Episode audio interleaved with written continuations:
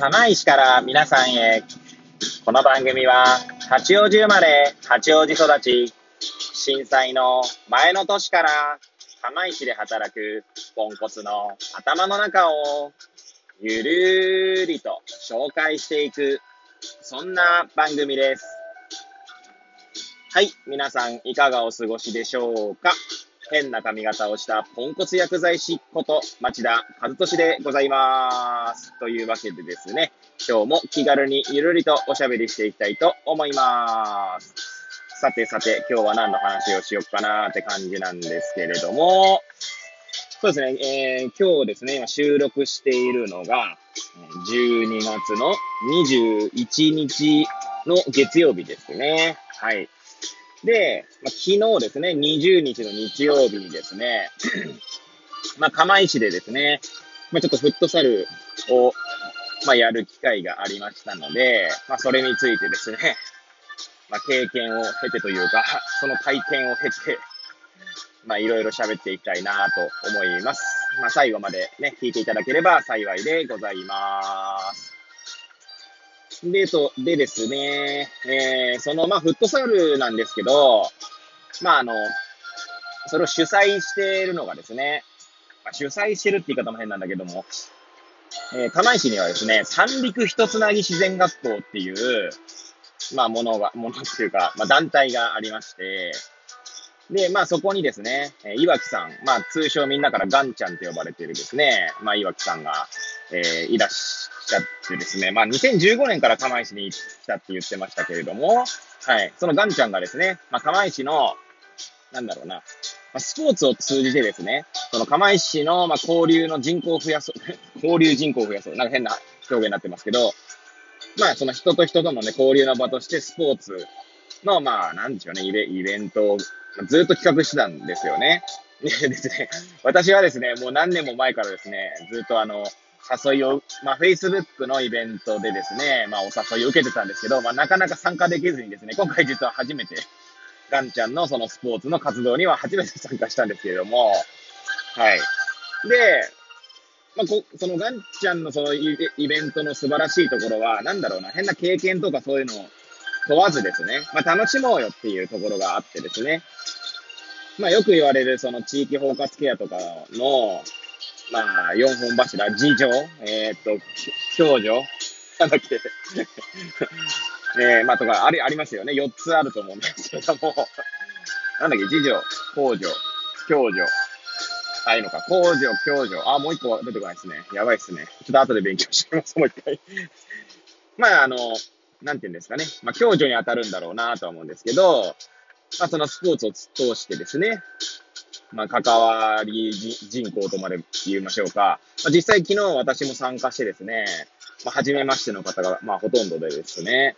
えー、まあ、あんまりそんなに交流っていうか、まあ、軽く挨拶したりとか、まあ、ただスポーツしながらね、こう声かけたりとかはしてですね、えー、今度もし行く機会があったらね、あの、何やってるんですかとかね、いろいろこう雑談していきたいな、なんて思いましたね。はい。で、まあ、そういう、まあ、ちなみにですけど、今はですね、そのコロナもあってですね、かなりですね、ちゃんと感染対策をしっかりした上で、えー、主催というかね、運営しているようですね。はい。まあ、実際ですね、釜石はですね、まあ、今のところ感染者っていうものは、まあ、少ないとか出てないとさ、まあ、されているっていう方が新しいんだと思うんですけど、まあ、無症状の方とかはね、ちょっとまあ、なんとも言えないので、はい。まあ、とにかく、えー、数字としては出ていないですね。はい。まあそういった形でですね。まあ、ちなみに、えー、サッカー、サッカーとかフットサル以外にも卓球をやったりですね、えー、なんだろう、雪合戦雪合戦ってもあの、雪降ってなくてもね、雪合戦のイベントとかあったりするので、そういうのとか、まあいろいろやってるんですよ。はい。なんでまあね、まあちなちなみに昨日のに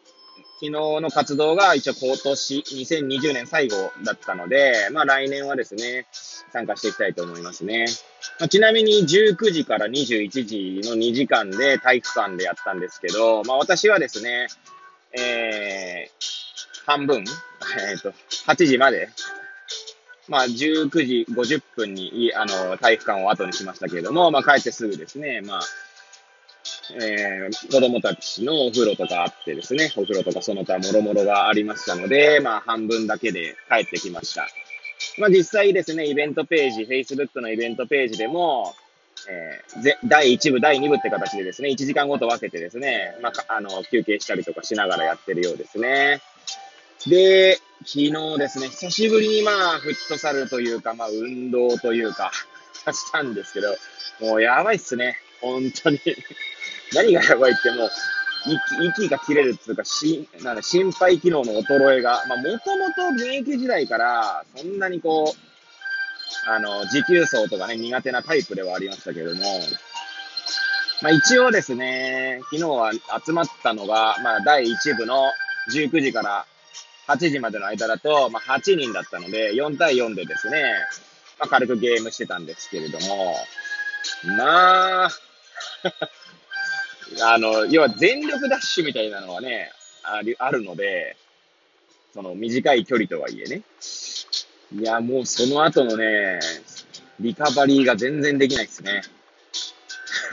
もう膝に手ついて、はぁはぁはぁはぁ言ってたりとかですね。まあ、あとはですね、一応、まあ、私ずっとキーパーやってきましたので、まあ、ゴレイロみたいな形でですね、やってたんですけれども、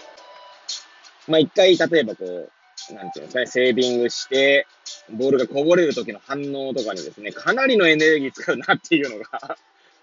まあ現役時代も思ってましたけど、まあこう衰えた体でですね、なおのことそう思ったなというところですね まあひどいもんでしたね。はい。なんでまあやっぱりこう運動は大切だなとか思いながらですね、その心肺機能ですね。本当になんかもうちょっと若干早苦しいんじゃないかって思うぐらいですね。まあ家帰った後もですね。はい。まああとはですね、多分こう、久々の運動でですね、まああくまでこれ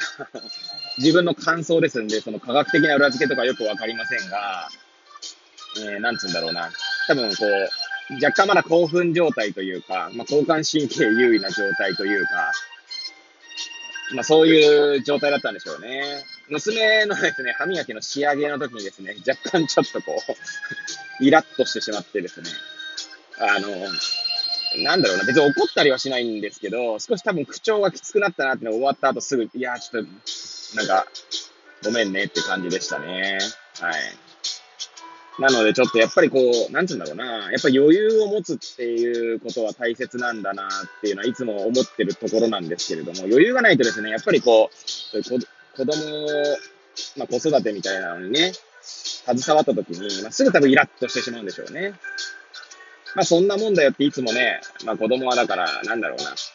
まあ言うこと聞かないっていうとなんかちょっとこう、語弊はあるのかもしれないんですけど、まあ子供は子供らしくあることを、まあ、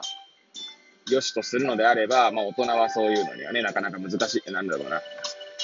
そこを受け入れていかない限りは多分イラッとするんだろうなって思うので、そこがですね、なんつうんだろう。運動した後のその興奮状態ではね、余裕がなかったですね。ゆとりがなかったなと思いましたね。なんで改めてですね、そういう自分をコントロールするってことの大切さをですね、まあ感じるとともにですね、ちょっと運動もう少ししていかないとなと、はい、思いました。はい。まあそんな感じでですね、昨日フットサルね、や、久々にやってっていうところをですね、ちょっと語らせていただきました。まあこんな感じでですね、まあぐだぐだと喋っていく番組ですけれども、えー、ほんと最後までね、聞いていただいた皆さん、本当にいつもありがとうございます。はい。